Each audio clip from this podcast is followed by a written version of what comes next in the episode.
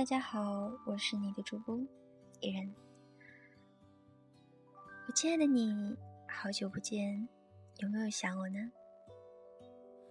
不知道我亲爱的你现在的心情是怎么样？就在刚刚，依然准备节目之前，看到同学在朋友圈上说诸事不顺，现在心情不好。我想说。如果换个角度看看呢？不知道我亲爱的你相不相信宿命？比如，我们一定会遇到应该遇到的人，或迟或早。比如，我们一定会做我们该做的事，或在现在，或在以后。套用。笨小孩里，我最喜欢的一句话：向天空拜一拜，别想不开，老天自有安排。总有一天，深陷迷雾的我们会看得到希望的曙光；总有一天，我们会发现所有的苦难都有其特殊的意义。总有一天，曾经那些的艰难，我们以为走不下去的坎坷，会变成我们身上最耀眼的勋章。总有一天，我们会笑着把我们曾经的所有的苦难，当做历史故事讲给大家听。我亲爱的你，请你相信，上天安排一切的苦难。都是有意义的，只是当时的我们没有理解罢了。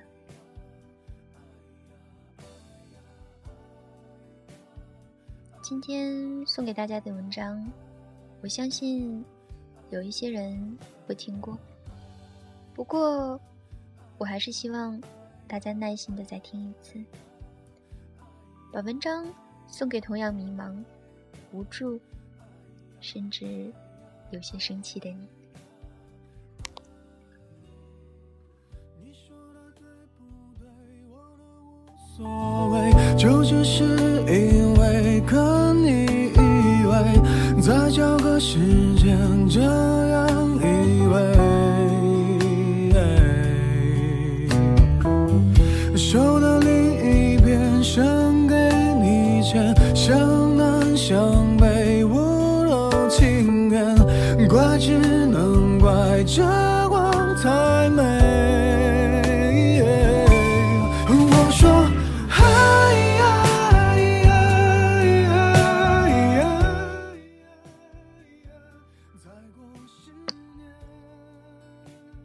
起来，他发现家里停电了，于是没办法用热水洗澡，用电吹风吹头发，不能热牛奶烤面包。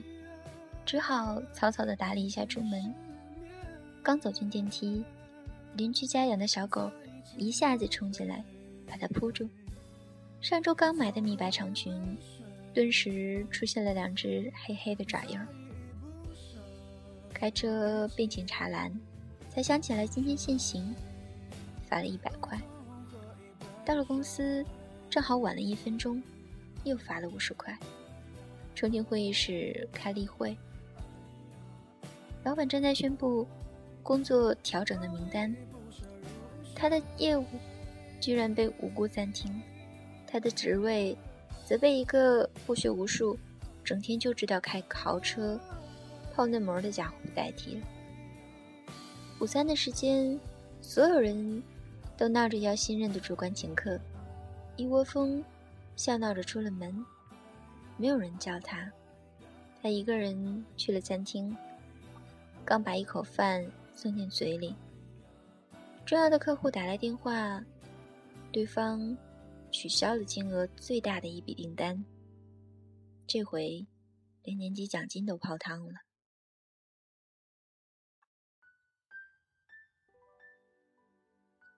他看着面前的午餐，再无半分胃口。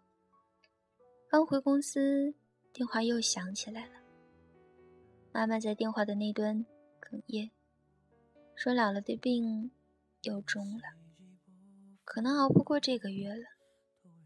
他安慰着妈妈，丝毫不敢提及自己工作的变动，只说了声：“一定会尽快回去看姥姥。”放下电话，短信声响起，居然是暗恋了十年的。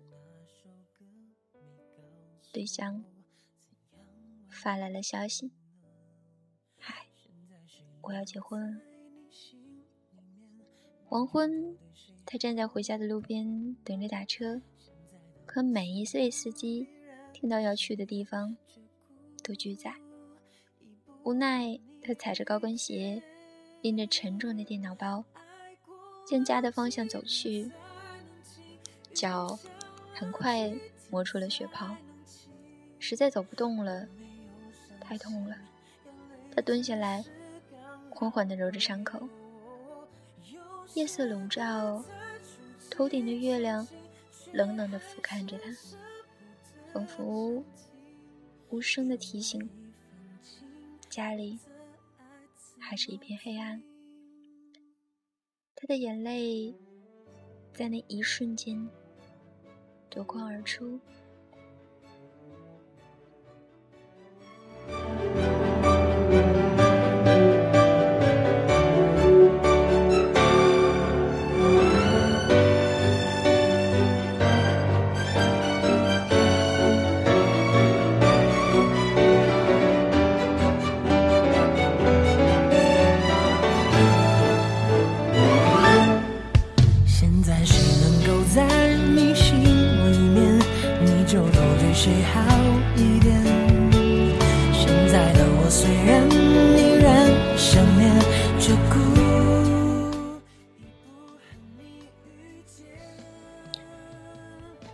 看起来，我们的生活充满了悲伤，拼尽全力的会急转直下，刻骨铭心的会草草结局，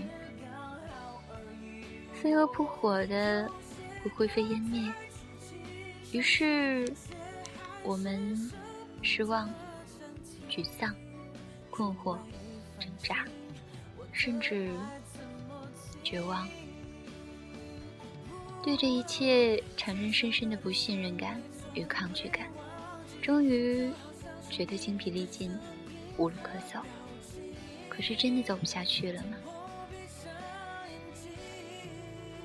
他站起来，擦干眼泪，摇晃着继续向前走，直到下一个路口，有一辆车终于停了下来，报了地址。司机和气地说：“这么巧合，我们住在一个小区。看小姑娘你走的挺辛苦，正好收工，免费送你回家。”他连声道谢，上了车。电话响起，客户在另一端说：“虽然取消了订单，可是他的敬业态度让他觉得感动。”不知他是否对新的岗位感兴趣？如果愿意，自己跳槽带到他的公司来，薪水涨一倍，职务也会有提升。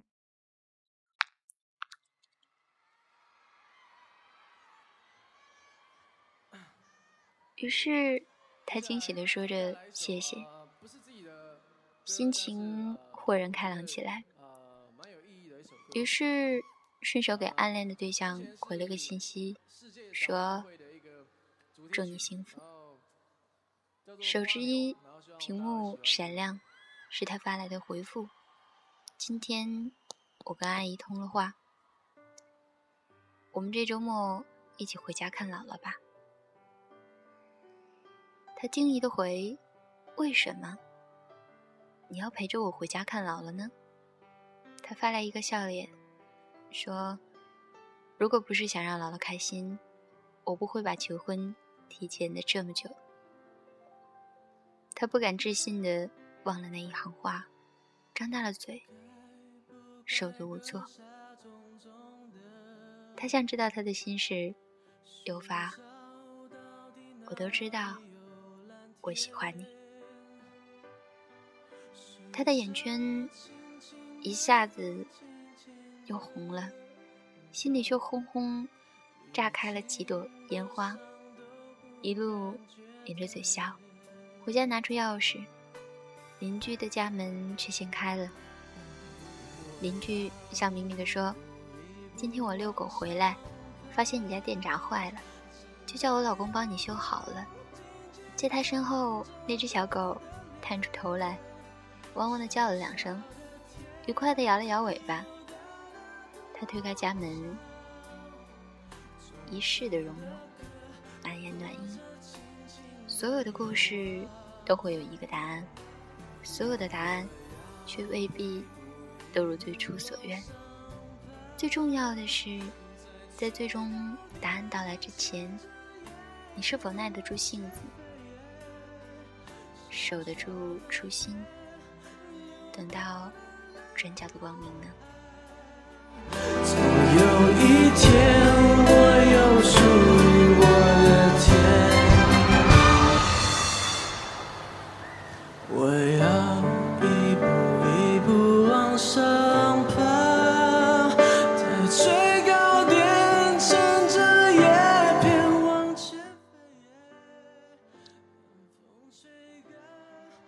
我是一个宿命论者。但并不代表我不会去努力，只是当面奈面对苦难来临的时候，我会选择坦然面对，不怨天尤人，不过分强求。也许，当老天看到你这个样子时，会把本应属于你的东西还给你。夜深了，我是你的主播，依然。晚安，好梦，我们下期见。